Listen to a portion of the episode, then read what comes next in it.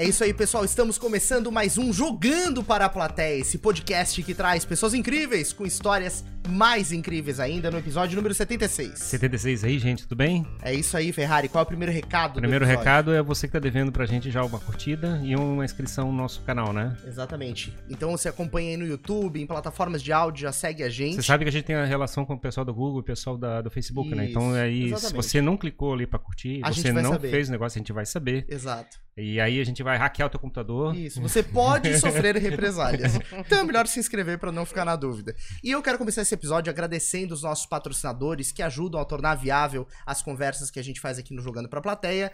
Crust Burger, o melhor. Crust Burger tá devendo o nosso hambúrguer. Isso, isso. Tá devendo. Eu tô na expectativa. É que tá aumentando a expectativa, né, Ferrari? pois é, né? Isso. O melhor American Cheese, bacon bem aquele, fritinho. Aquele assim. negócio assim, né? Vamos receber? Não, não, não recebeu. Ainda não. Vai Ainda receber não. agora. Isso, Não. Exato. Então, a qualquer momento, num episódio, vai aparecer um Crust Burger aqui. Então, valeu, Crust, por estar junto com a gente. E também a Pensa no Evento, referência em eventos, em tudo que acontece aqui na região. A galera tem que acessar lá, pensanoevento.com.br. O que deve acontecer na cidade, né? Tá É tudo isso lá, aí. né? Acompanha lá. Bom, pessoal, chegamos ao episódio do número 76 e hoje trazemos o tema gestão de novo à nossa mesa, tendo a felicidade de receber para mais um episódio o Christian Oliveira, ele que já tá aqui com a gente na Raise Hands há um bom tempo, é uma referência na área de construção de times e de gestão de pessoas. Christian, muito obrigado pela tua presença. E também Adriana Acker, ela é especialista em gestão de negócios para a saúde, tem uma trajetória e uma formação gigantesca nessa área, passagens por hospitais como Unimed, Gru- Grupo Hospitalar Conceição, sempre à frente da gestão e de fazer as coisas funcionarem, né, Adri? Então também seja muito bem-vinda aqui ao nosso podcast. Muito obrigado, quero agradecer o convite, Jimmy, Ferrari, Christian. É um prazer compartilhar essas experiências com vocês. Eu ouvi Show. dizer que vai ter muita história hoje, né, Ferrari? Então a gente Eu vou brigar com o Cris, eu gosto de brigar com o Cris. Pois é, no último episódio a gente já teve um pouco de atrito, então. Eu tenho que exatamente. começar a me preparar. É isso aí. E hoje eu trouxe a pipoca. tá Adriana fica do meu lado, me ajuda, por favor. Tá bem, tá bem. Bom, é. O- pessoal já conhece um pouquinho da história do Chris, então a gente vai, vai se aprofundar um pouco nisso, mas eu queria começar conhecendo um pouco da história da Adri, pra gente ir intro- introduzindo o assunto aí e começar a trocar ideia sobre gestão. Vamos ver o que, que sai hoje. Então tá certo.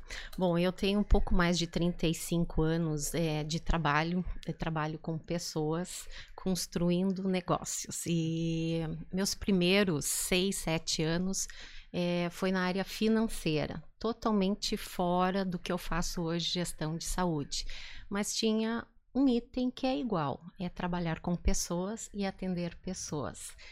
Ahn, adorei é, essa fase da minha vida, só que eu queria reverter.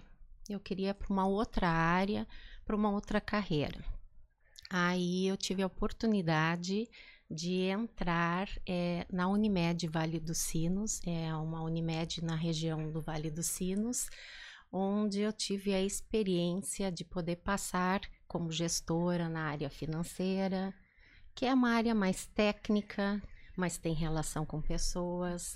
Passei pela área de faturamento, também um pouco mais técnico, Mais fechado. mais fechado. E aí ahn, eu fui para negociações. Negociações é negociar- cobrança. Cobrança. É. Ou seja, Aí- lidar com Lidar pessoas. com pessoa, né? e pessoas que não gostam Muito de reajuste. Você de novo ligando pra mim? Puxa! Mas foi uma experiência super boa. E aí eu tive a oportunidade de ser escolhida para participar do time de qualidade, onde tinha um grande desafio ah, colocada pelo nosso presidente na época, eh, os dois diretores, Dr. Pila e Dr. Melo, eh, de implantar a ISO num prazo extremamente curto. ISO são processos, normatizações. E quando ele deu o prazo, seis meses, não, é inviável. Não Isso que, pra qual empresa?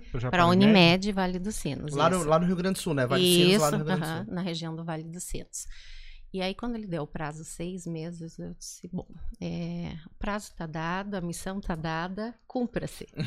e aí, o que, que eu fiz junto com a equipe de gestores? Vamos abraçar e trabalhar em conjunto.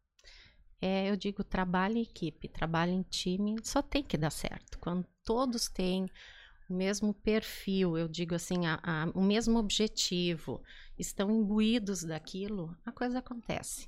Uma semana antes de é, receber a, a visita da ISO, fizemos uma reunião de fechamento e aí o presidente disse: Olha, como é que vocês estão? Tudo certo. Essa frase, tudo certo, Adriana, ela eu vou falar várias vezes. Tudo Uhum. certo. Confiamos que está tudo É. certo, né, e passamos pela auditoria 100% certo, nenhuma não conformidades. Foi uma alegria das pessoas que estavam participando daquele processo. E da diretoria, então, foi uma alegria porque era um desafio.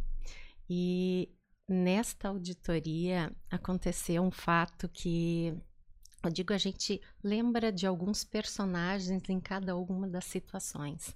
Tava o auditor passando e estava no pátio, que eram vários prédios. É um clima de tensão, assim. Tensão, imagina. todo mundo não quer que Aham. vá naquela direção caminhando, os auditores mundo- chegando. todo mundo- O auditor tá vindo com a mala pra cá. Aí tem, aí Vamos tem, outro lado. É. aí tem dois ou três funcionários que começam a cercar uma, da, uma dos salas, assim, "Não, aqui não pode entrar. Deixa, deixa ele passar aqui perto. Mas tinha uma pessoa no pátio limpando e esse auditor abordou aquele senhor. O senhor sabe quem eu sou? Ele disse não.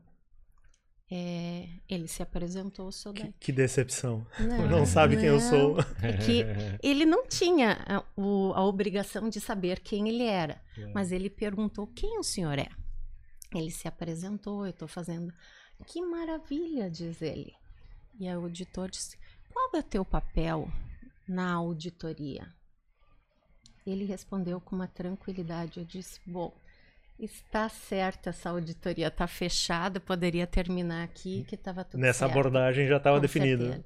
Ele disse: Eu limpo o pátio e faço a higienização, onde todas as pessoas que entram aqui na Unimed para serem atendidas, para deixar o ambiente mais limpo e pronto para o atendimento. Uau! Termino! Sim. Então, assim, é, a, a Unimed ganhou a certificação e aí veio a surpresa. Eu digo, quando tem um trabalho de equipe junto, conciso, a diretoria, por surpresa, resolveu dar um presente naquela época para todos os funcionários, desde a higienização até a alta direção. Na época, em 97, uma TV 20 polegadas para todos. Foi a maior surpresa, foi uma felicidade. Então, um baita reconhecimento. isso não, isso não quer dizer que todo alcance de objetivos tem que ter recompensas. Mas foi uma surpresa tão grande, tão boa para as pessoas que participaram. Então foi um momento realmente diferenciado. Legal. Com- comemorar com presente é muito Sim, melhor, né? Muito mais legal. Muito mais Bom, legal. naquela época eu estava fazendo um MBA na SPM em gestão de empresas e eu fui convidada para fazer a primeira administração geral de um hospital. Foi em Campo Bom, era um hospital ligado ao Grupo Mãe de Deus. Era um hospital filantrópico que atendia praticamente 80, 90% de SUS e o restante convênios e particular. E aí eu disse, bom, e agora? Vamos botar em prática tudo aquilo que se aprendeu na teoria e que eu tinha vivenciado em alguns setores na Unimed. Primeira coisa, montar as equipes. É o principal. Olhar as equipes e em todas as empresas tem pessoas muito boas. E às vezes elas não sabem que elas são boas. Sim, então alocados errados. Inclusive, a gente conversou isso num papo, né, Cris? Essa, essa, às vezes a pessoa não tá na posição correta, assim, né? Do que ela poderia jogar no time. E, e um, e eu- talvez, eh, Jimmy, tem um outro aspecto, e talvez seja isso que a Adriana está apontando. Muitas vezes as pessoas estão subutilizadas, elas são subaproveitadas. Eh, não se dá o espaço necessário para que elas realmente coloquem todo o seu, o seu potencial em prol da gestão, em prol do negócio, em prol de si mesmas, porque o trabalho é uma manifestação de quem nós somos, né? Então, talvez essa seja uma grande oportunidade, né, Adriana? Permitir que as pessoas coloquem o seu máximo potencial a serviço do negócio, da organização. Isso né? é verdade, Cris, porque eu tive estagiários que hoje são administradores hospitalares, até a administradora hospitalar da Unimed hoje, a gestora de, eh, de serviços próprios, a Júlia, foi minha estagiária em Campo Bom. Ou seja, cumpriu toda uma jornada de, de crescimento dentro do negócio. Tive funcionários administrativos que foram coordenadores de compra, área de suprimentos, eh, pessoas da área administrativa, auxiliares administrativos que viraram coordenadores financeiros. Eh, eu tenho diretores de hospitais administrativos, gerentes de hospitais administrativos, que foi minha secretária, Denise Blaut. Então, assim, é, eu acho isso muito importante. Um gestor uma liderança, incentivar as pessoas dentro da sua equipe a estudarem, a se capacitarem, a se desenvolverem e quererem também, em primeiro lugar. Claro. Muitas vezes as pessoas têm medo, têm receio, não querem, se bloqueiam. Então, é, eu digo, dentro da- do Hospital de Campo Bom, é, eu tive uma meta muito grande que era operacional. Era tornar o hospital sustentável. E aí, então, implanta o planejamento estratégico, o orçamento, vai atrás das estratégias, implanta as estratégias. E eu me lembro que eu tive seis meses para fazer isso, tornar um hospital SUS sustentável Esse é um desafio quarto gigantesco. mês, no quarto mês, quando nós conseguimos, eu vibrava com a equipe. Parecia umas crianças pulando Uhum. em redor da mesa, vendo o fechamento do resultado do mês. E o que, que é sustentável para o pessoal entender o que que tá... É que no SUS, é, normalmente entre receita e despesas, e, ah, fica deficitário, fica negativo. Então, um serviço ser de SUS, que atende SUS, que é uma remuneração menor, é, colocar todas as receitas advindas do SUS, o pagamento da folha de pagamento e mais todas as despesas e sobrar algo para o hospital, ele ser autossustentável é algo muito difícil. E isso no quarto mês Porque conseguimos. o, o Estado ele define uma- um orçamento para aquele hospital operar. E aí o Uhum. hospital tem que operar dentro daquela, daquele orçamento. É, depende, pode ser município, estado ou união, depende é, se ele tem gestão plena ou não.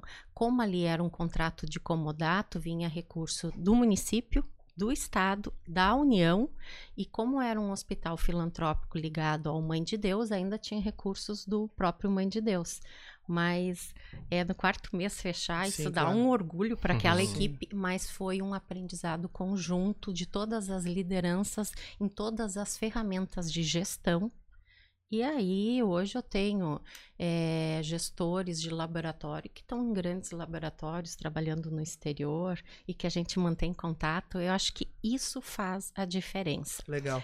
Ô, Cris, tu tem uma visão muito, é, é, muito focada em desenvolver times, né? Em pegar pessoas, organizar as pessoas dentro das empresas, fazer as pessoas se desenvolverem, como a Adriana bem colocou. Só que eu acredito que na maior parte das suas experiências, o objetivo de fazer isso é, é, tornar uma empresa lucrativa, uma empresa mais eficiente, prestar um bom serviço, né? E o objetivo de você fazer isso numa gestão hospitalar é a vida, né? É você proteger a vida das pessoas. É, qual que é a tua visão sobre isso, assim, de é, do, do eu, eu não quero usar a palavra peso, né? Mas da responsabilidade que você tem que é, é, imbuir nas pessoas, é, no sentido do comprometimento delas de fazer a coisa toda funcionar, né? Olha só, Dimi, eu acho que o- aqui a gente ganha um duplo presente, tá? Uhum. Porque a Adriana tá no- tá no- está nos trazendo um, um caso aonde esse propósito de salvar vidas, de promover a saúde, ele é muito claro, isso não muda. Por outro lado, é muito comum hospitais ficarem insolventes e fecharem as portas, tá? No nosso país, isso, apesar de todos os avanços que nós tivemos, ainda é uma realidade e basta ver que aqui em Santa Catarina a gente tem um esforço, por exemplo, da Fiesc, das asso- associações empresariais, para vir ao socorro de hospitais que não conseguem garantir o serviço com os recursos que são repassados pelo, pelo SUS. Existe um, um desequilíbrio, né? Aí extrapola esse déficit, né? Exatamente. É, e essa busca da sustentabilidade é, atinge igualmente, né? Tanto instituições filantrópicas quanto instituições privadas e os hospitais públicos também não, tão, não, não estão livres disso. Uh-uh. Então eu acho que a, a conquista que a Adriana está nos trazendo, ela, ela é um, um duplo presente. Primeiro, por conseguir transformar um negócio que é complexo, que tem altos custos, que é uma mão de obra absurdamente especializada e, diga-se passagem, tem uma operação cara, né? Os insumos hospitalares não são baratos, destinação de, de do, dos uh, resíduos não é barato, quer dizer, tem toda uma preocupação é, com a sanitária, né? Com a, com a, saúde dessas pessoas e com a prestação do serviço para o cidadão, que é isso que tu estás falando. Poxa, tem um é um propósito imenso, né? Claro, claro. Garantir e promover a saúde das pessoas. Por outro lado, o negócio econômico ele não pode estar tá desatachado, né? Não pode estar tá deslocado. E a minha visão é justamente essa, né? No, nas últimas décadas, todos os negócios estão caminhando, na minha percepção, por uma visão mais integrada na sociedade como um todo. Quer dizer, eu preciso dar lucro? Sim, eu preciso. Bom, eu sou uma, uma fundação, uma instituição filantrópica, não preciso necessariamente sobrar dinheiro, mas eu tenho que ser saudável para continuar investindo, uhum. para continuar renovando o meu parque de equipamentos, para continuar reconhecendo as pessoas que trabalham comigo. E, e, e, agora, né, o outro lado, né, de e, enfim, né, Adriano, Ferrari, é, percebo que todo o negócio tem um propósito. Quem produz alimento tem uma função fundamental na sociedade. Quem produz entretenimento tem uma função fundamental na sociedade. É difícil, às vezes, a gente colocar uma métrica. Olha a polêmica que nós estamos envolvidos hoje com os decretos do que, que é essencial e o que não é essencial. Exato. Tá entendendo? Terreno complicado, né? É, não, não é só complicado, porque nós somos seres que precisamos muito mais de, do que comida, água e tratamento de saúde. Nós precisamos de esporte, nós precisamos tomar sol, nós precisamos ter convívio com outras pessoas, né? Quer dizer, é, faz parte de ter uma vida saudável, ou fugindo da pandemia, uma vida boa, razoável, né? Então, acho que todos os negócios estão nessa batida. Eu diria que fazer bons podcasts tem uma, uma função fundamental na sociedade que é compartilhar, que é divulgar conhecimento, que é entreter. Então, é, é lógico, né? Num momento extremo como a pandemia, o hospital tem sim preferência e ele é mais importante. Né? Mas a gente tem que ter essa visão para todos os negócios. E é isso que eu defendo, né? E acredito, gostaria Totalmente até de ouvir a opinião de vocês nesse sentido. Claro, claro, claro. Totalmente correto.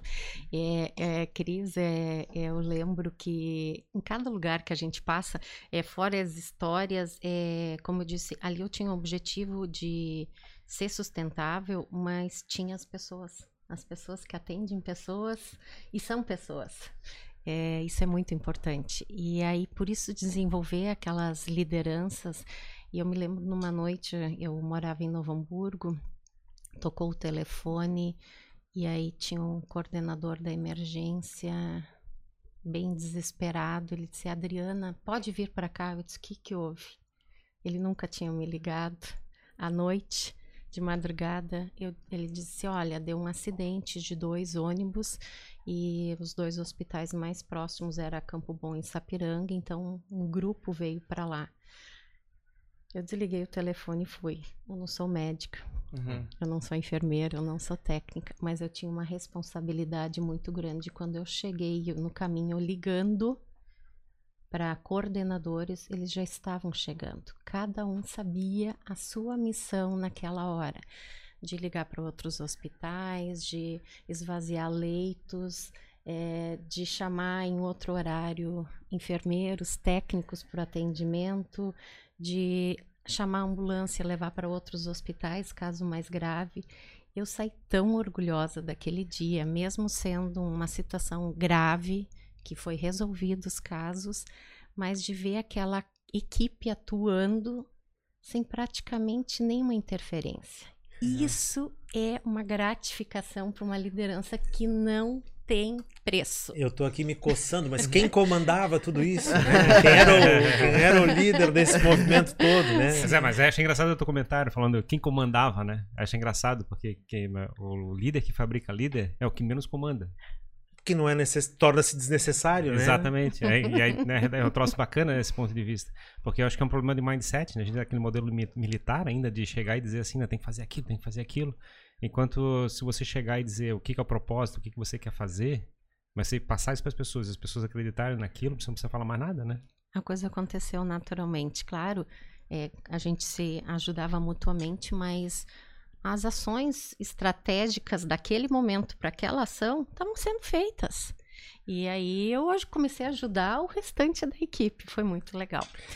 É, Adriana, me permita, porque essa é uma coisa interessante, tá? É, se a gente pensar nos profissionais de saúde é, e, e, a gente pode transportar isso para outros profissionais, né? Da TI, da engenharia, do comércio, nós vivemos num mundo onde as pessoas hoje são muito bem formadas.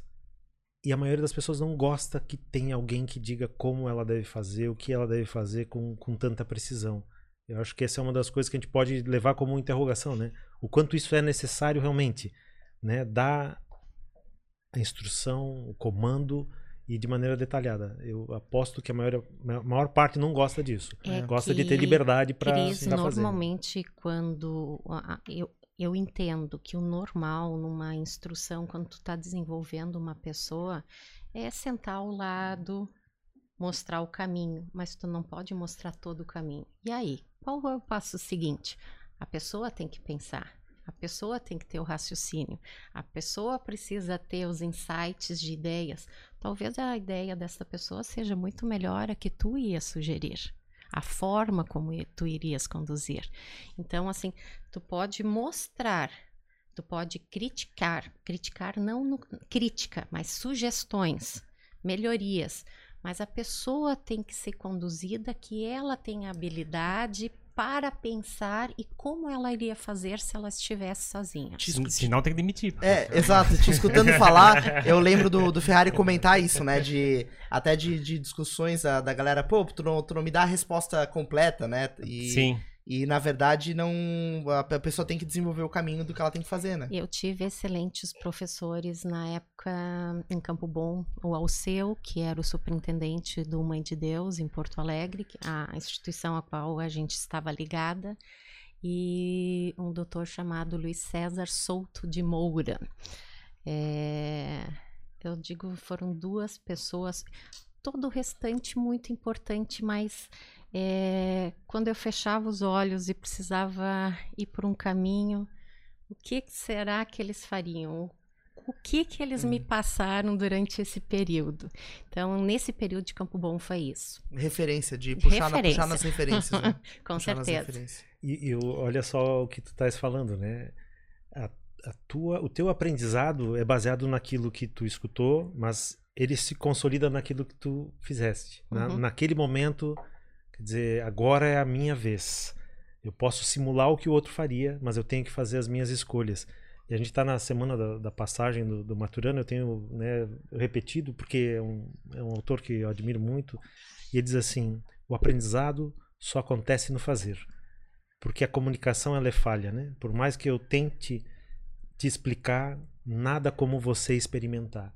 Então, acho que, pô, fico muito feliz é, aí, ó. Tem, tem dois pontos aqui que eu queria levantar. Tipo, tem um problema da, do tempo para descoberta, porque é legal pra caramba deixar a pessoa descobrir sozinha. Muitas, muito, mas muitas vezes tu Demora tem que chegar demais. tu tem que justificar o salário da pessoa o mais rápido possível para ela não ser. Como é que é Acelera. Exato, então precisa fazer o processo de descoberta ser mais rápido. Então você tem que dar os máximos possíveis de caminhos, né? De chegar e jogar o pista em lugares adequados para poder chegar e fazer a pessoa chegar mais rápido no lugar, né? E o outro lado é o lado da pessoa que vem de um outro lugar e está importando vícios, né? Pegou e chegou uns jeitos de fazer que não faziam sentido nem na empresa que eles estavam, quanto mais na empresa que está vindo agora. Culturas é, diferentes. É, exato. e aí você chega assim, mas cara, naquela empresa que eu estava gigante lá, eu, eu, não era assim que fazia. E aí tens aquele problema sério, que que eu, como é que eu explico para ti? é, mas o Ferrari também não vamos entender mal, tá? A proposta do, do Maturana é que o fazer ele consolida a aprendizagem. Isso não quer dizer que nós não devamos ensinar, nós vamos ensinar. Só que isso só vai se consolidar se realmente for, for feito. É só isso. Uhum. Porque também, é, se a gente esperar cada um reinventar a roda, é, nós vamos ter um retrocesso. Não é nada disso. Não, pois é, mas, é, mas esse é o ponto, né? Porque na realidade é. são dois extremos, né? Tem certos momentos que você tem que chegar e forçar a barra, porque o cara tá com vícios de, de, de aprendizado. E de outros lados você tem que chegar e ajudar a empurrar, porque o cara tá, de repente, numa velocidade tão lenta que não consegue não justificar o salário dele para poder ficar na, na organização e, e conseguir atingir o, como é que é a régua que o time está sendo esperado a atingir, né? Vamos dizer assim. Pronto. Você tem que puxar um pouquinho, né? Então é um equilíbrio. Tem que, se, tem que, tem que mostrar que veio, né? Isso. Tem, tem, tem que ter equilíbrio. Bom, daí depois da, de Campo Bom, eu fui convidada então para assumir o primeiro hospital novamente da Unimed Vale dos Sinos. Eu voltei da onde eu tinha saído. A então eles pródiga. compraram, é, retorna a casa. E então eles compraram um hospital e aí novamente montar o time de gestores. Era um hospital que estava sucateado com serviços em, com 20% de ocupação, 30% de ocupação, serviços fechados. Então, movimentar o hospital, reabrir unidades, organizar os processos e torná-lo sustentável. Quando isso terminou, ali levaram seis meses mais ou menos para isso. Eu fui combinar, ah, convidada pela Unimed para ser gerente de serviços próprios, não só do hospital, mas de toda a rede, porque as Unimeds atendem a uma, é uma cadeia de cidades da região. E a Vale dos Sinos, então, eram 11 cidades e eu comandei os serviços próprios deles. Ali abrimos pronto atendimentos, é, serviços diagnósticos e sempre trabalhando em cima do planejamento. Mas, novamente, muito forte o desenvolvimento das lideranças. Eu me lembro que o dia que eu estava saindo, eu recebi o maior presente que eles puderam me dar. Era uma foto do último dia em conjunto com eles, uma alegria e eu tenho onde eu trabalho, eu tenho a foto das equipes com quem eu trabalhei. Uhum, Isso para mim me fortifica me faz lembrar como eram as pessoas, como é que elas iam reagir em certas situações. E dali eu fui convidada é, para trabalhar no maior grupo de saúde do país, público-privado, o Grupo Hospitalar Conceição. É, 154 estatais, federais. Eu era uma das quatro mulheres a comandar uma estatal e desse tamanho. 9.555 uhum. funcionários o dia que eu entrei. 1.700 leitos. É a maior residência médica do estado, 57 cursos. Quando entrei, 58 que era o total de cursos em medicina med, é, disponíveis, 58 hum. foi fechado. Um CAPS, é, 12 postos de saúde, uma UPA e dois hospitais em casa, fora os 1.700 de quatro hospitais, que era o Conceição, Conceição Criança, o Fêmea e o Cristo Redentor, nós tínhamos a internação em casa, internação domiciliar. Dois hospitais, em torno de 400 pessoas internadas em casa. E tu ficou por quanto tempo nessa? Três anos. Ou seja, tu não dormiu por três anos, é basicamente foi isso. A, Imagina. Foi uma experiência, foi um doutorado para mim um doutorado. Eu aprendi muito com os gerentes de cada uma das unidades, porque eu tinha 24 gerentes na época, é, dois diretores, um técnico e um administrativo financeiro, e aí nós fazíamos a gestão é, de toda essa saúde e parte de educação ligada à saúde. Eu, eu digo, para mim foi um crescimento. É, eu posso ir em outras instituições, mas não vai ter a magnitude do tamanho do problema que eu passei no grupo hospitalar Conceição. Eu digo, é, foi uma satisfação poder dirigir aquela instituição é, com um orçamento gigantesco e eu me lembro porque eu era ligada diretamente ao ministro da Saúde, na época era o Ricardo Barros, uh, que eu ganhei três missões. Primeiro, a instituição tinha um déficit acumulado de 3 bilhões 168. Uau! E três anos depois, ela estava em 728 milhões baixou significativamente, poderia ter zerado. E quatro meses depois, é, numa sentença, eu sei que foi baixado e terminou o déficit da instituição. Conseguiu zerar. Sim, isso muito porque é, isso os hospitais às vezes não estão atentando. E isso faz parte da gestão.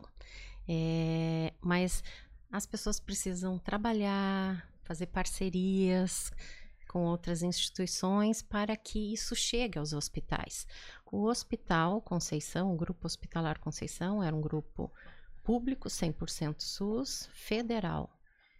Eu recebia dentro do orçamento recurso para tributos e contribuições, eu pagava, saía de um ministério e ia para outro ministério. Da porta ao lado. Uhum. Sim. Então, nós entramos, é, foi trabalhado no processo de é, isenção é, tributária e de contribuição. E no final dos três anos, nós estávamos com isso vencido. Eu me lembro que cada degrau no processo que ia se vencendo era um, era um, era um grito, era uma, Uma conquista. alegria, era uma participação de várias áreas. E isso foi muito importante para a instituição. O, o Adri, tu tá falando do, do, do processo do sistema né, de, de saúde, e a gente sabe que no Brasil a gente tem um sistema de saúde público bastante avançado, né? Comparado com outros países em termos de prestação de serviço. Uhum. É, mas ainda assim tem toda essa questão de ineficiência, né? Tem todo, mas eu, eu digo que o atendimento à população ele acontece, Sim. né? Ao contrário do- de, de outros lugares. É, como é que tu, o, que- o que que tu acredita que é exatamente o problema? Por que que tem tanta ineficiência? Porque as instituições não conversam, as pessoas não estão tão comprometidas. Às vezes o recurso não chega ao hospital e aí não é porque alguém não enviou. O hospital, a gestão do hospital, é, pode entrar no site do governo federal, estadual, municipal e ver que o recurso chegou. E eu vou lá e bato na Uhum. porta da onde chegou o recurso. O recurso é da instituição e dali precisa ser trabalhado. Então, tem um, um pouco de desconhecimento da parte dos recursos, mas também, às vezes, tem o, chegou, mas não entregaram. Então, é papel do gestor da área de saúde ir lá conversar Controlar isso e também. controlar isso. Isso faz parte, é uma receita, é um custeio que entra. Mas daí tem o faturamento contra as Uhum. AIHs, que são a- a- a internação, os exames que são cobrados, que é um faturamento também que tem. Mas é muito processo. Eu, eu não sei, Adri, se é, na tua visão, eu até quero ouvir a opinião do Cris também nesse momento, a gente tem uma diferença de cobrança de eficiência no setor privado e no setor público, né? As, as- a, a régua, né, como Ferrari mencionou, ela é diferente num ambiente e no outro, né? A puxada da coisa. É, na tua visão, Cris, tu acha que isso é, contribui para a gente ter ineficiência, assim, a, a- digamos assim, o pessoal às vezes ter al- alguns profissionais olharem e dizer, não, isso é, é setor público, então talvez eu não precise estar tão comprometido quanto eu deveria. É, e, no Essa- set- e- e no essa- setor privado, essa Ó, puxada pega aqui, pergunta difícil. me ajeitando pergunta aqui. difícil. E eu quero responder também. É, eu, eu acredito que a Adriana consiga responder isso com mais propriedade do que eu. Mas o, o que, eu, o que eu percebo, tá? Da- tenho a felicidade de, de trabalhar e colaborar com algumas, alguns órgãos públicos, né, especialmente as prefeituras municipais. Eu vejo que existe eh, um, um acervo, um, um, um ativo de talentos absurdo, enorme.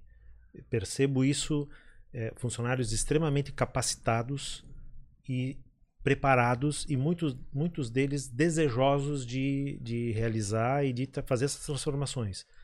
E talvez, é, não sei, estou inferindo aqui, né, mas acho que o exemplo que a Adriana nos traz é que muitas vezes o próprio sistema acaba engessando, acaba impondo dificuldades.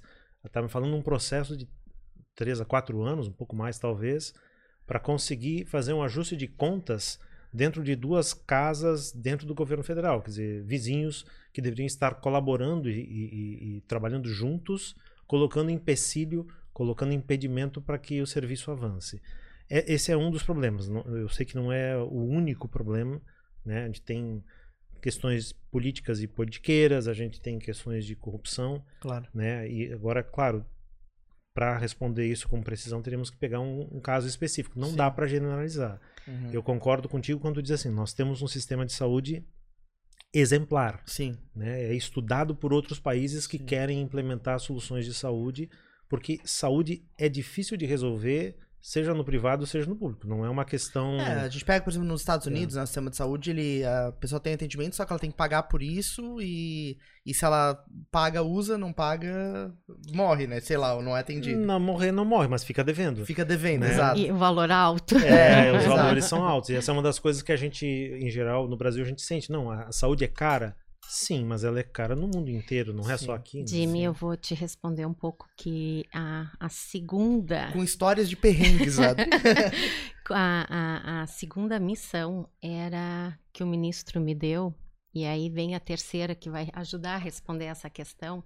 A segunda era a instituição tinha um passivo trabalhista muito grande, que as legislações mudavam e não atendiam conforme a legislação, e aí haviam processos. Mas o terceiro, que eu achei que fosse o mais fácil, não foi o mais fácil. Ele me pediu para que as pessoas que ali trabalhassem, elas fossem valorizadas, elas se sentissem valorizadas, participes do processo onde elas estavam inseridas. Eles eram funcionários concursados, todos, Uhum. ah, é, com uma idade média de trabalho já de 25, 30 anos Profissionais maduros. maduros com formação mestrado, doutorado, pós-doutorado, grandes pesquisadores. E aí, como fazer para motivar aquelas pessoas, aqueles profissionais a desenvolver o máximo deles? Aí eu já tinha terminado dentro do Instituto Eckert, eu fiz um curso de administração com foco em times, equipes de alta performance. E eu disse, nossa, num concurso caiu tão bem. Tão. Esse, esse é o trabalho de conclusão. e aí é conversar com as, com as pessoas, com os setores, o que, que estão fazendo, o que, que poderiam fazer. Ah, nós poderíamos ter feito e- não foi feito ainda por quê? Às vezes, situações pequenas, uma pequena reforma, um, é, é uma alocação de recurso, é, entrar no, entrar para o SUS solicitando credenciamento daquele serviço. Gente, eu saí depois de três anos. Eu vi aquelas equipes motivadas. Eles se valorizando do trabalho que estavam fazendo. No último dia, eu mandei uma carta. É, eu escrevi ela, escaneei ela e passei para o e-mail de todos os funcionários, dizendo que eles continuassem o trabalho, que eles estão fazendo um excelente trabalho para o SUS, eles estão fazendo um serviço essencial e estratégico para o município, para o estado, para o país. A saúde todo mundo usa, todo mundo precisa, independente da classe social, e que vocês fazem a diferença. Gente, eu recebi tanto retorno, tanto Sim, retorno positivo, e um deles, de novo, eu destaco. O senhor da portaria lá na frente, quando a gente entrava o carro, com o carro, eu baixava o vidro e dizia: Bom dia. Eu saía para o almoço, eu não sabia se era o mesmo, já tinha trocado, que às vezes o vidro não fechava e abria tão rápido e dizia: Bom dia, boa tarde. Oi. Às vezes ele saía da portaria e ia trabalhar no elevador. Bom dia. Ele disse: Esse, esse senhor mandou, Adriana, às vezes tu chegava a dizer dez vezes por dia: Bom, Bom dia, boa tarde, olá, Pra ou, mim. ou um sorriso. E isto vai fazer falta em nossa instituição. É, então, assim, ó, é valorizar as pequenas coisas, tu ser simpático, as pessoas são parte da tua equipe. Sim. E, e tem um outro apelo, né? Que nesse desafio, eu imagino que o, o Cris, por ter, por sempre estar atuando, desenvolvendo equipes, motivando times, tem um desafio extra que é o grau de maturidade das pessoas, né? Eu não sei se tu enxerga isso como algo extra, porque às vezes a pessoa ela tá, ela já cumpriu uma jornada. Mas é a maturidade, tá falando do líder ou maturidade da pessoa? Porque na realidade, da- do- de uma pessoa que tá começando agora Não, é, te- é tempo de carreira, me expressando melhor. É tempo de casa, digamos assim. Cara, isso não determi- determina nada, eu acho. O fato de ter 25 anos ou ter acabado de entrar, O cara pode ser maduro ou não ser maduro. Não, não, eu digo pra, pra reengajar as pessoas, pra remotivar as pessoas. Eu, é, mais um presente. A Adriana está nos trazendo aqui algumas coisas que. Esse é um episódio histórico, tá? Os seguidores do, do, atirando, do Jogando pra Plateia, atenção. Ele vai jogar, ele vai jogar isso para a plateia, hein? Ele vai jogar isso para a plateia. Olha só. Não, mas de fato, porque nós estamos. Olha, olha só a descrição que a Adriana nos deu. São profissionais que são extremamente bem pagos, absurdamente bem preparados, quer dizer são profissionais que em qualquer lugar do mundo onde eles forem, eles vão ser respeitados pela reputação, pela, pela história, pela formação. É, pagou mais, aumentou salário para que eles se engajassem e fizessem essas transformações? Não. A principal lição aqui, ela ouviu o que eles tinham a propor e criou as condições para que as coisas acontecessem. Isso acontece com um doutor ou com um pós-doutorado e acontece com o porteiro também. É, é fantástico porque ela mostra os, as, as, duas situações. Ontem à noite a gente entrou nessa discussão, eu estava com uma aula de, do MBA em gestão de equipes de alto desempenho, casualmente, e, e a minha provocação não foi para as pessoas mais formadas. Como é que eu consigo com aquele que tem menos formação, com aquele que tem menos condição? Eu, eu atuei com equipes que ganhavam um pouco e não tinha como pagar mais. Mas é possível conquistar o engajamento delas? Sim, é. Porque os seres humanos eles não são medidos em reais. Uhum. Nós facilitamos as medidas em dinheiro, que é um padrão fácil, é uma medida simples. Agora, o quanto eu coloco da minha dedicação, do meu esforço, da minha alma naquilo que eu estou fazendo, não tem dinheiro que pague. Exato. E, é justamente isso que ela está trazendo para a gente, né? Dizer, se eu quero fazer esse engajamento, e, e, não importa se a pessoa tem muita experiência, pouca experiência, se ela tem muito conhecimento ou pouco conhecimento. Nós, nós, seres humanos, respondemos a esses estímulos. Nós queremos fazer parte de algo que seja maior do que nós mesmos. Nós queremos mostrar que nós somos capazes. Nós queremos nos desenvolver. Basta o que, então, como líder, criar um ambiente para que isso floresça. Né? E a maior parte das empresas acha que depende de um estímulo financeiro, uma premiação, e não é nada disso. Cris é um exemplo, é uma das unidades, a materno-infantil, é referência no estado de gestação de alto risco. Fazia 50 anos, 51 anos, que não havia uma reforma. Então, a Nossa, legislação... Cinco décadas? Sem reforma. Sim. E na visita que nós fizemos lá, eles já tinham pronto tudo que eles precisavam, como eles precisavam, era só a equipe de engenharia colocar no papel, que já estava semi-pronto. Estava encaminhado. Era eu visitar a, a instituição, a unidade, e eles tinham pronto até como conseguir o recurso. É, eles me deram. Era só colocar em prática. A tarefa estava pronta. Por favor, me deixa fazer. e é, isso foi logo no início e na, um mês antes de eu sair, foi a inauguração da unidade e o brilho no olhar das pessoas por terem realizado aquela reforma sobrou recurso reformaram a, a, a neonatal com recurso que nós tínhamos captado e aí eu acho que aí é o, o querido da equipe. Eles fizeram chamar os diretores e como a materno infantil uma gestação Aí eles mandaram uma plaquinha. Nossa, chorei, até não queria mais, né? Eu sou emotiva. Emoção, né? é, a plaquinha dizia que a, a unidade materno-infantil é uma gestação. Mas o que foi feito em três anos foi uma gestação de gestão uhum. é, dentro do grupo. Então, é isso. Eu digo, eu vou levar aqui sempre, sempre, sempre, sempre. Esses resultados são legais. Né? Mas é, o ponto que eu fico pensando é o que, que é o que, que é de fato escasso, né? Se a gente tem capacidade intelectual, tem, tem dinheiro, como é que é, tem, tem processos, é, como é que é, tem condições de fazer as coisas. Mas tem dificuldade, sim. Eu vou relatar não, não, dificuldades. Eu entendo, assim, mas eu, eu entendo assim, eu entendo, mas é, como é que é, as dificuldades de certa forma estão lá para ser ultrapassadas. Isso sim. quer dizer e o que precisa, na realidade, o que é escasso, na realidade, é pessoas com energia suficiente para motivar as pessoas a construir alguma coisa. Verdade. E assim, isso é, isso é escasso. E, é, é verdade. É? é verdade. Claro. Eu tipo, concordo com no... grande parte que você está falando. A pessoas motivando pessoas se consegue o impossível. Que falta é energia. Eu, eu me é, lembro é que, energia. Eu mas... me lembro que uma vez eu estava em Brasília, eu ia toda semana, pelo menos um ou dois dias para Brasília. E nós tínhamos todo um projeto de um hospital oncológico é, de oito andares, porque o Rio Grande do Sul é o estado com maior índice de câncer e entrava 25% dos pacientes que entravam na emergência do Conceição eram câncer. Nossa, um quarto Muito da... alto, porque o Hospital Conceição é referência praticamente para o estado todo. Então vinham casos muito graves e aí dava 25%. E aí nós fizemos um projeto estava é, todo pronto, trabalhamos nele, criticamos ele e aí eu disse como é que eu vou conseguir recurso agora?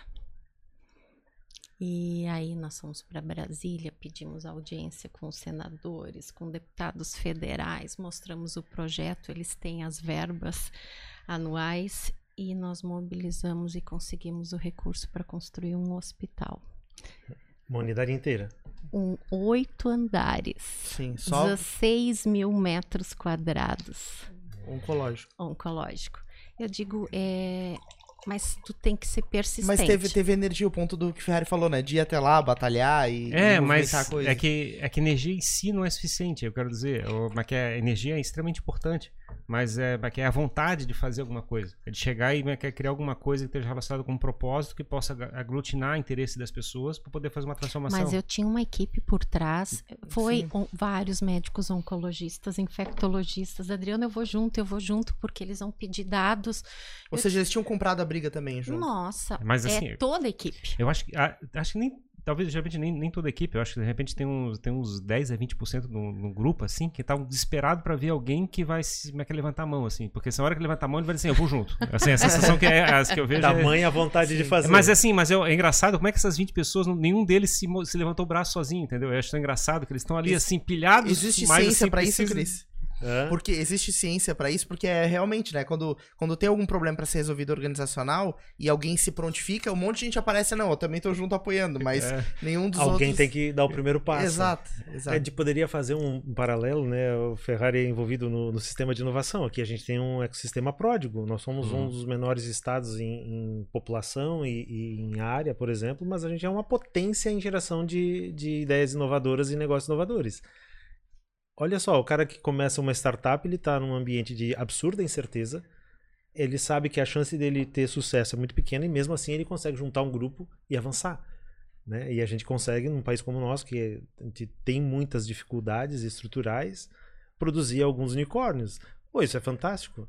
E é a mesma pegada, tanto no privado quanto no, é, no público. A gente, pode, até pode fazer essa, essa relação e dizer que isso é um processo de intraempreendedorismo, né? É uma Sim. palavra comprida. Uhum. Intraempreendedorismo. Exato. É Exatamente. você chegar e conseguir fazer o processo de empreender dentro de uma organização que já esteja com seus, sua estrutura montadas, né? É empre a empreender você está criando do zero, vamos dizer assim, né? O intraempreendedorismo é você fazer isso dentro de uma estrutura que já está organizada. Pronto. Isso, e fazer essa transformação. Fazer... E aí eu fico pensando, né, por que, que a gente é, tem essa dificuldade de cultivar esse espírito, né? De tanto um como de outro. Por que, que a gente trata mal os empresários, trata mal as pessoas que querem chegar e transformar uma, uma organização? É, por que, que, por que, que eles não são premiados no sentido de chegar e. Porque a zona de conforto é muito gostosa, Ferrari. Vai ganhar as igual, né? Vai ganhar as igual. As pessoas não querem, as pessoas não querem sair do Vai ganhar igual, né? O salário tá certo. É, não me cara aqui no meu cantinho, pô, me deixa quietinho. Eu acho que esse é o maior problema, assim, na verdade. É que as na verdade, vão... cara, como é que é? Se tu pensar bem, bem, bem mesmo, tu acaba perdendo dinheiro. Assim, o cara vai montar uma startup, coisa parecida, às vezes ele chega e fica podre de rico, tudo bem. Uhum. Mas assim, a maior parte das vezes ele estragou a vida dele, perde esposa, perde não sei o quê, perde todas as noites do, de sono para poder fazer alguma coisa acontecer. Eu fico imaginando que também é a mesma coisa numa organização. Mas é claro. é muito mais divertido, né, Ferrari? Pensa. Desafiar a situação e, e, propor algo inovador é muito mais Eu divertido. acho mais engraçado é a alternativa. Como é que é? Depois lá, com, lá, como é que é? com 100 anos de idade lá, como é que é? Como é que é, como é, que é já, como é que é? no leito de morte, morrendo e coisa parecida. O que, que eu fiz? Cara, eu fiquei quietinho pra não atrapalhar ninguém. não. que quisesse sair da frente. sair da frente. Só, só observei. Só observei. Eu vim aqui a passeio.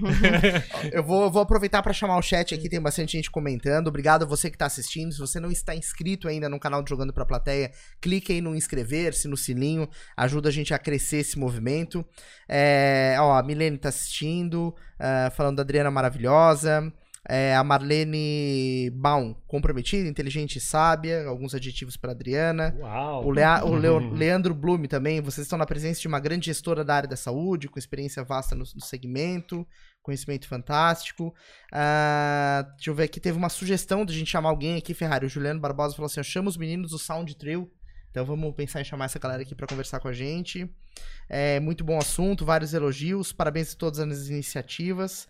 Tem bastante gente aqui acompanhando esse papo. Obrigado aí, pessoal, por Não estar fui cancelado ainda? acompanhando a gente. Não, Ferrari, não, talvez São não seja todos queridos, uns queridos É, trabalharam comigo numa instituição, outra, amigos. É, é bom ouvi-los. É legal. bom. Todo mundo te acompanhando. Isso aí. Todo mundo te acompanhando. Bom, Jimmy, é, saindo lá de, do Grupo Hospitalar Conceição, eu fui convidada, então, a ir para Caxias, onde fiquei sabendo que o Cris é de Minha. Caxias, Isso. hoje, antes de começar o programa. E então, para trabalhar na Unimed Nordeste. É a Grande Caxias, são 17 cidades. Nordeste do Rio Grande do Sul. Isso. tentando, tentando me localizar também. ficar Unimed Nordeste do Rio Grande do Sul. Ó, gente, menino. Bom, e aí então a, a diretoria e o conselho de administração me colocaram 11 objetivos estratégicos aí para trabalhar, é, ações bem importantes na redução de despesas, de custos, que tem uma diferença bem importante, aumento de receita, alguns serviços não estavam sendo sustentáveis é, olhando isoladamente. É, olhar a, a acreditação à ONA, porque eles já tinham acreditação e um ano antes tinham aberto o segundo prédio ao lado do hospital, que era materno-infantil, que ainda estava devagar, ele não estava sendo sustentável, então ações para trabalhar ali. eh, tornar a estrutura do complexo toda 100% digital. É, exemplo, é, tinha o, bloco cirúrgico, a materno-infantil, é, já estavam 100% digital, mas outros serviços não. Então, o usuário poderia entrar pela emergência, uma gestante, ir para a- a- o centro obstétrico, ser internada, mas a, a entrada dela é, não estava 100% digital. Então, uma parte estava sim integrado. não estava integrada. Então, era trabalhar para conseguir esse objetivo também.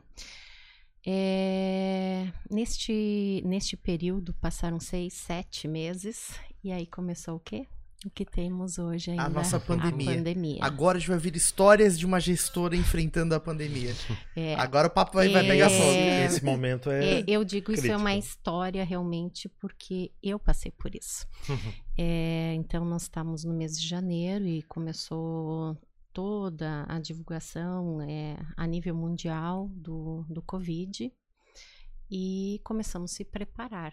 Mas não chegava no Brasil, não dava o primeiro caso, mas vamos se preparar comprando medicamento, material, EPIs, é, quais são os equipamentos que precisa para esse tipo de atendimento. Já em janeiro vocês estavam com essa visão? Lá no final de janeiro, na última semana de janeiro, houve a primeira reunião entre o controle de infecção com a doutora Alessandra, os médicos da UTI, ah, o- uma equipe de gestores, a doutora Denise o doutor Primo, que fazem deshospitalização de pacientes clínicos, o diretor técnico do, do hospital, o doutor Vinícius, mais o, o diretor de serviços próprios, o doutor Vicente, com todos os gestores, como é que nós vamos trabalhar isso? Quem fica com o quê? Cada um saiu com missão ali. Nós temos aqui E 10 bombas, acompanha- cada um vai ficar com uma. E aí o acompanhamento. Nós eh, construímos uma unidade para receber, separado das demais unidades, na internação onde eles ficariam, na UTI como ficaria, quem atenderia, como atenderia, a prática e, e construção de protocolos, muitos treinamentos. E aí na última semana de março fui contaminada.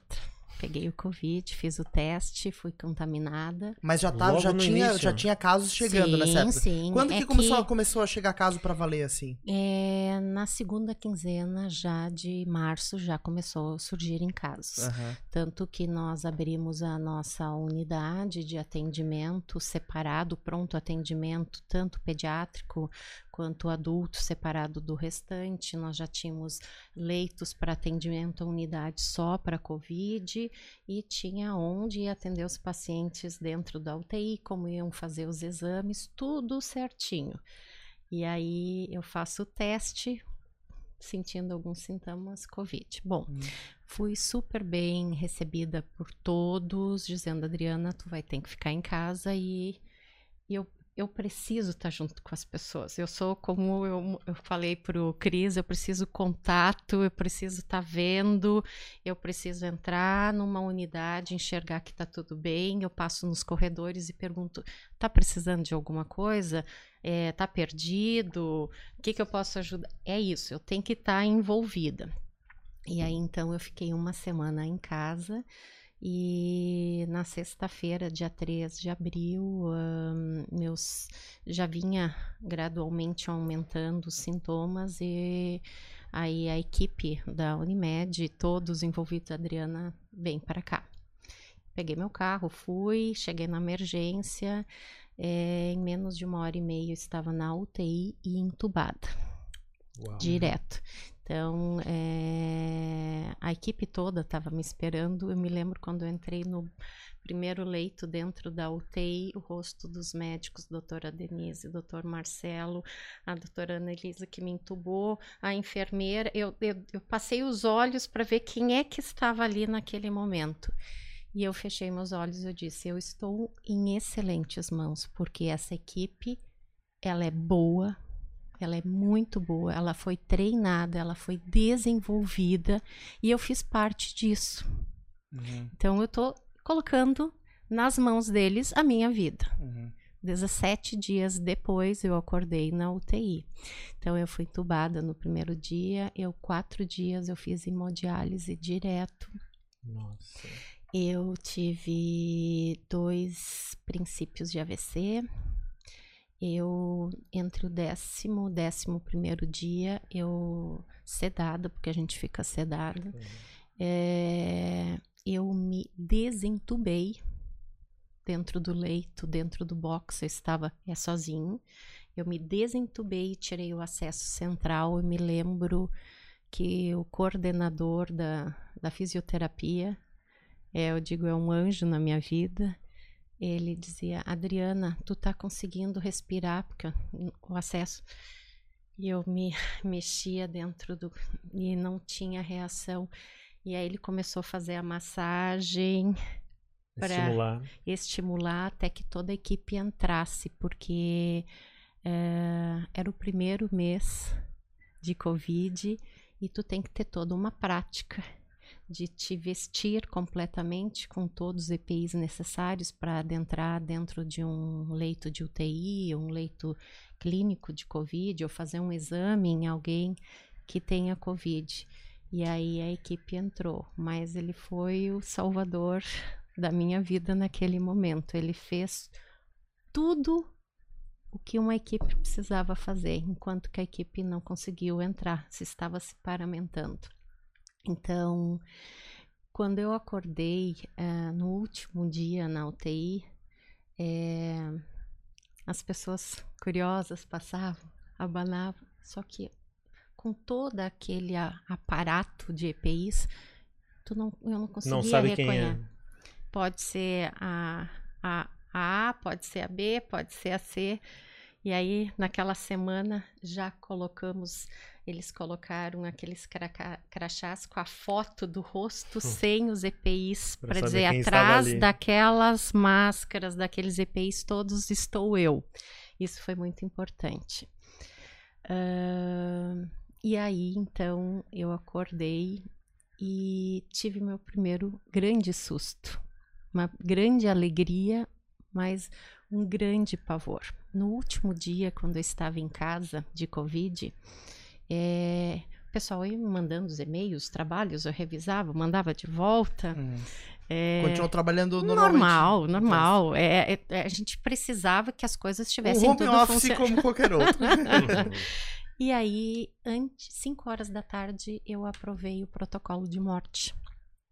E o protocolo de morte tem uma parte é, quando a, a equipe identifica é, que está nessa situação de fazer uma ligação com a família, se eles querem fazer uma videochamada para ver o paciente, uh, se ele tem uma interação ou não. Normalmente não tem interação nenhuma, é a família a olhando a imagem. E eu acordei e entrou uma mulher, eu sabia que era uma mulher, depois eu soube quem era, e trouxe o tablet para mim. E aí, quando liga o tablet, eu vejo meu filho, que foi um momento de tanta alegria, tanta alegria, tanta alegria, só que ele não estava sorrindo. E tu lembrou do protocolo? Esse ele estava pai. muito assustado, muito assustado. Ele é médico, Thales Daniel Acker, ele se formou há dois anos, ele que acompanhou com a equipe de intensivistas, mas quando ele me viu abrindo os olhos, para ele foi uma coisa muito forte, porque foi muito pesado para ele. E, e, ele não conseguia sorrir, não conseguia falar, e eu disse: Meu Deus, eu estou no protocolo de morte. E eu parei. Que curiosidade, eu bloqueei. né? Já pensou que doideira. Então, olha o que, que pode ser um momento de alegria, mas é, eu e um grupo que trabalha dentro do hospital sabia que existia, que era dessa forma. Um paciente só vai enxergar a alegria de estar vendo as outras pessoas. Sim. Porque eu não conseguia falar, porque eu, eu estava eu saindo de uma intubação. Tu não consegue verbalizar nada. Tu não consegue movimentar a mão.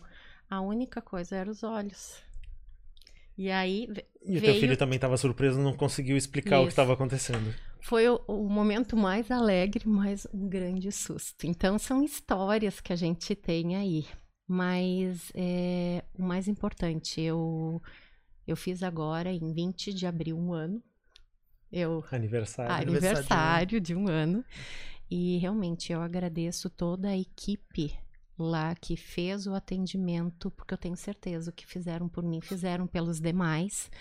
E, e, a gratificação a equipe tem na melhora dos pacientes e até janeiro, quando eu estava deste ano com eles, no final de janeiro, nós tínhamos o mais baixo índice de mortalidade de Covid. Então, um índice muito baixo. E isso é gratificante para as pessoas que trabalham ali. É uma, Ou seja, é, desenvolve uma equipe a ponto de confiar a sua própria vida a ela. Essa Olha, fato, é realmente, eu digo assim, sabe aquela chata? Eu fui a chata, hum. acompanhei todos os processos e depois hum. eu disse, vou Agora conferir. vou ver se funciona. Agora vou testar para ver, vou ver, se, funciona. Vou ver se funciona.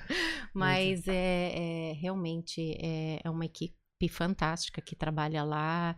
É, nós tivemos outros casos gravíssimos que os pacientes saíram e era uma vibração, saía aquela imagem uhum. saindo do corredor por maca, por cadeira de rodas, pacientes. Imagina a comemoração. É uma festa. Só que isso não terminou ainda, né? Nós tivemos que pensar não é, no plano de contingência 2, 1, 2 ele foi até o sétimo e oitavo plano de contingência. Nós tivemos que ir preparando, porque é, um hospital não está preparado para tudo isso. Nenhum hospital estava preparado para isso. Então, tem instituições como Caxias tivemos que fechar o bloco cirúrgico, utilizar a sala de recuperação, mais as salas cirúrgicas para pacientes de UTI, fechar uma endoscopia, uma colonoscopia e fazer uma UTI, é, fechar um andar e a, colocar toda a questão dos oxigênios, abrir uma UTI.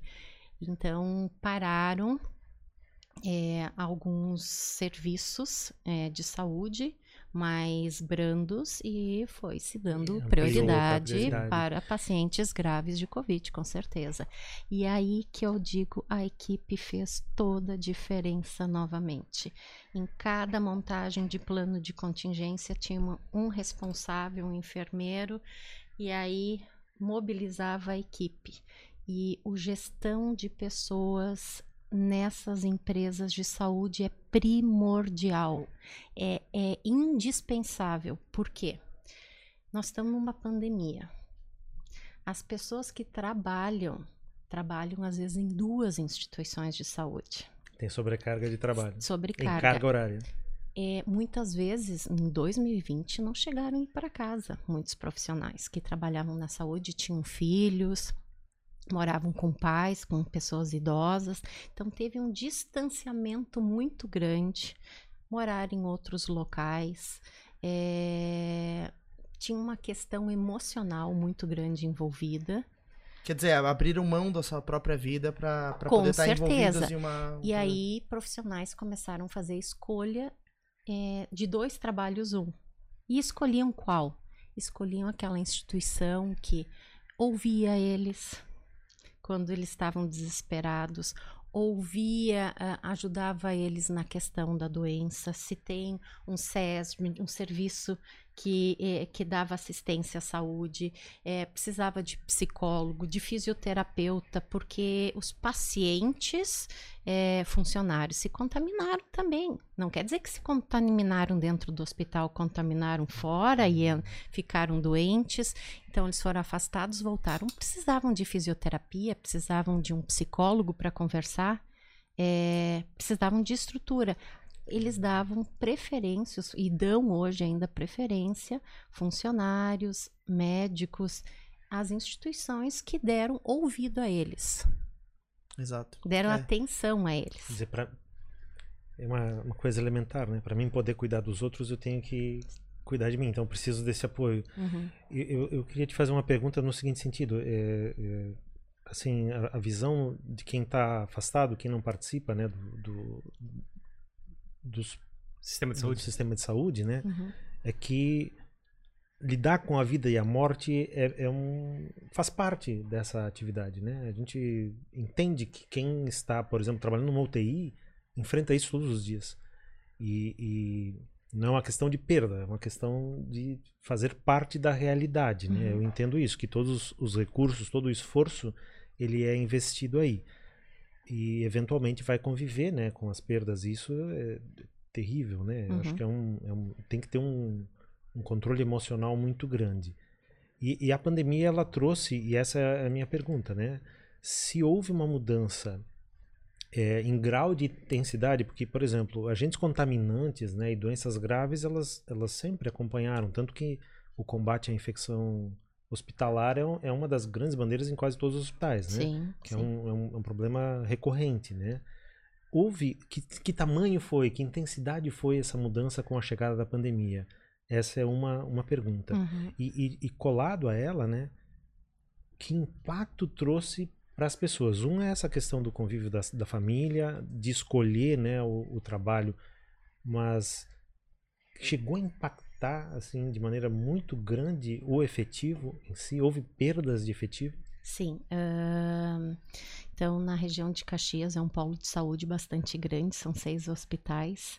E a mão de obra sai das mesmas escolas. E naquele período já houve uma redução da formação de profissionais. E no mesmo período que houve a redução de formação de profissionais, houve um aumento na captação de profissionais, porque se abriu leitos, abriu serviços, abriu UTI.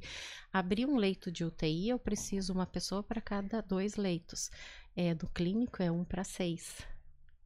Então, olha a diferença, é três vezes mais uma UTI. E onde estiveram os pacientes na maior proporção? Na UTI. Então, precisava de profissionais de UTI. Só que na formação de um curso técnico, eh, de uma graduação em enfermagem, não formam os profissionais para essas áreas. Precisa entrar numa uma unidade especialização. clínica, precisa de uma experiência, ao fazer especialização e para atuar. Então, não tinham profissionais prontos, tu precisava treiná-los, entrar nas unidades básicas, nas mais básicas da instituição, pegar profissionais ali, capacitá-los para ir para uma UTI e mesclar ainda as unidades de UTI. Profissionais mais preparados, entrando um, sendo capacitado.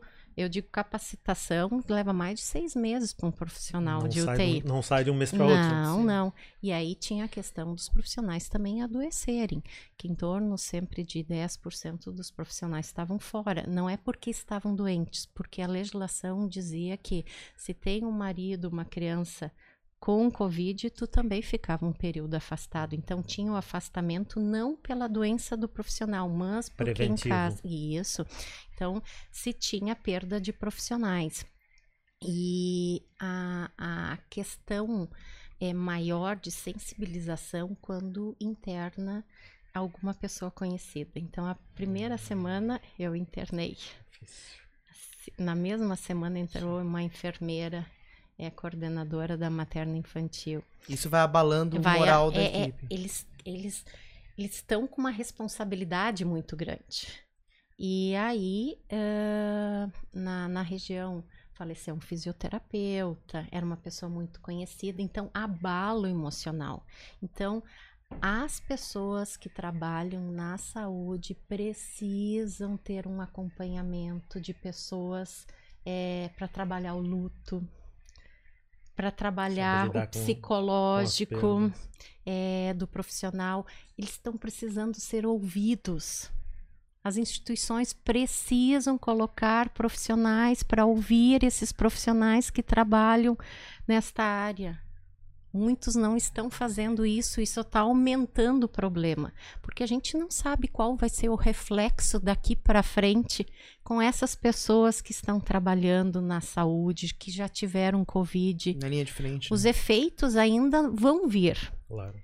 Então, nós precisamos, quando eu digo nós, nós lideranças de equipes, profissionais de RH, fisioterapeutas, psicólogos, precisam estar próximos dessas pessoas e acompanhando e tendo um plano para trabalhar com elas. Isso é muito importante. Muito legal, Adri. Bom, Muito inspirador, né? Poder, poder ouvir tudo isso, né, Cris? O Cris que tá direto aí dentro de, de várias empresas atuando, construindo times, esse processo de motivação, de fazer a pessoa encontrar dentro dela um motivo para construir as coisas e para se dedicar. Talvez, na minha visão, eh, seja o maior desafio, né? Fazer a pessoa encontrar nela o motivo pelo qual ela vai fazer as coisas. E, e talvez seja o que surte mais efeito, né? Sem dúvida.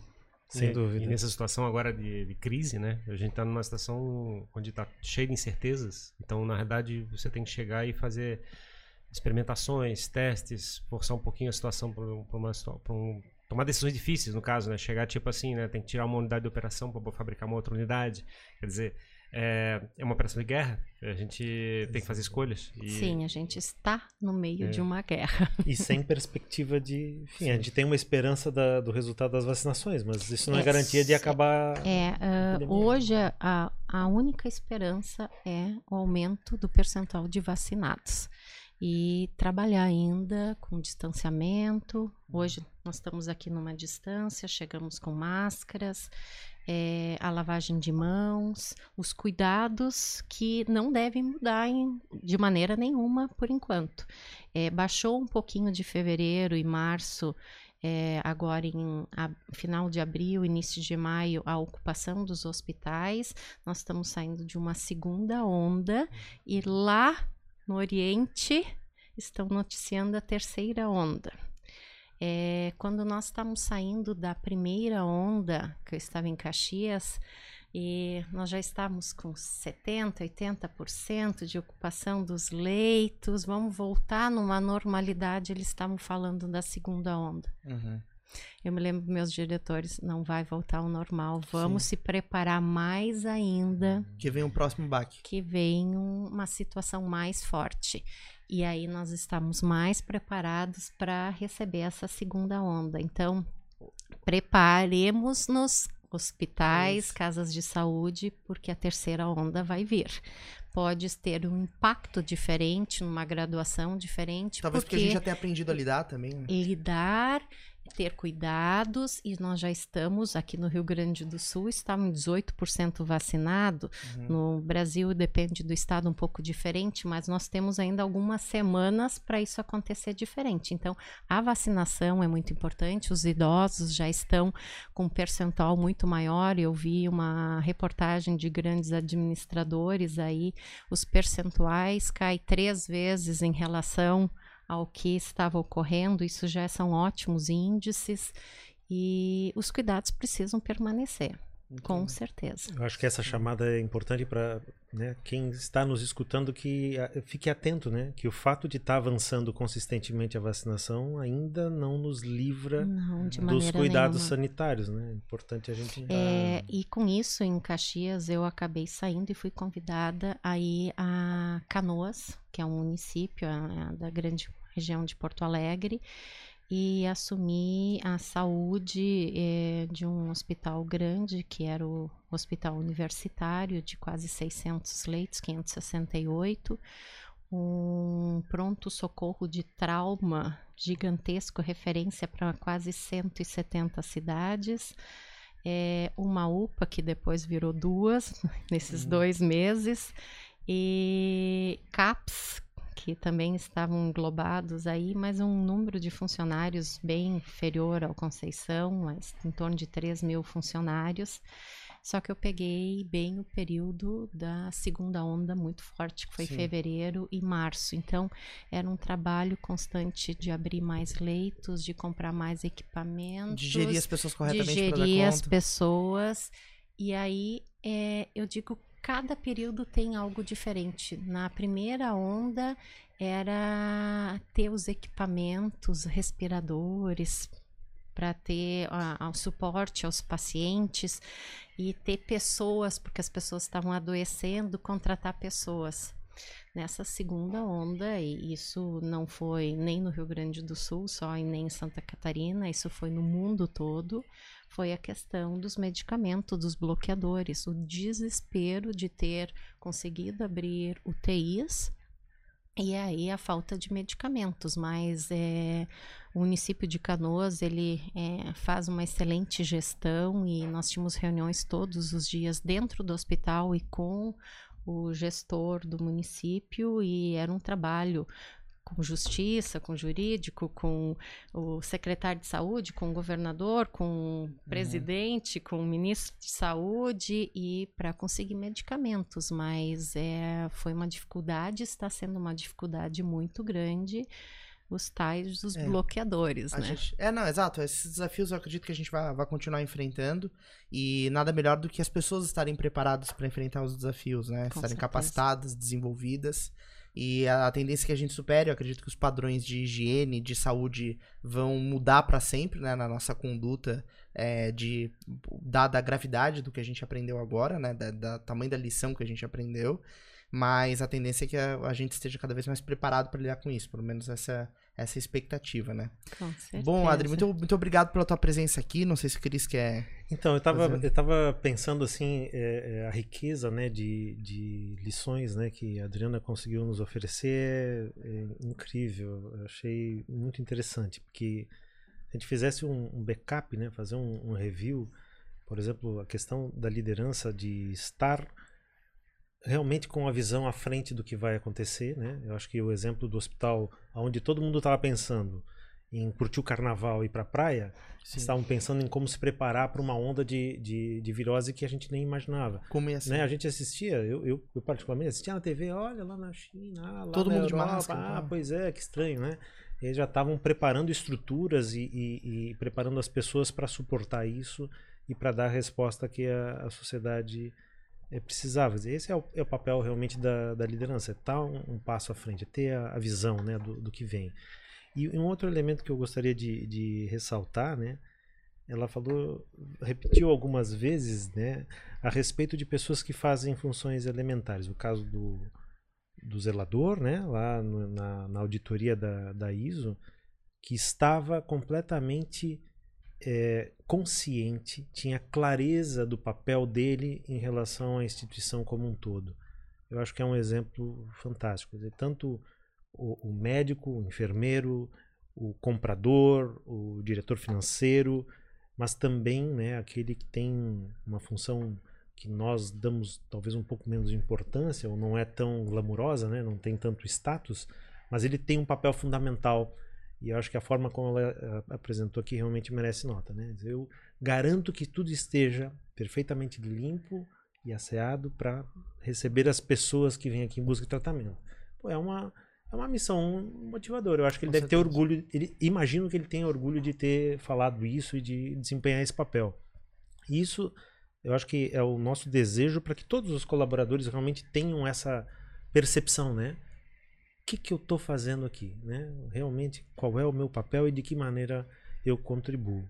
E as contribuições são diferentes, mas todas têm valor, todas são importantes e fundamentais para o sucesso. Eu acho que essa, depois ela falou do, do, do porteiro, né? Da, do cuidado e da cortesia, né? Do líder e do cuidado com o porteiro. Acho que só isso, né? Vai, valeria a cinza. Lógico que tem muita riqueza, né? No, no conteúdo mas é, acho que um grande líder ele, ele tem que realmente mostrar isso, né? Que ele está, ao mesmo tempo que ele está negociando com o ministro da Saúde, ele tem o cuidado com o porteiro. Claro. Né? E as duas coisas são importantes para que o negócio tenha, tenha sucesso. São as duas importâncias, né? É, as duas são importantes. Né? vou dizer, o que, que, é, qual é mais importante? Uhum. É o ministro da Saúde ou é o porteiro? Os dois são. Né? Porque não existe instituição sem a presença dos dois.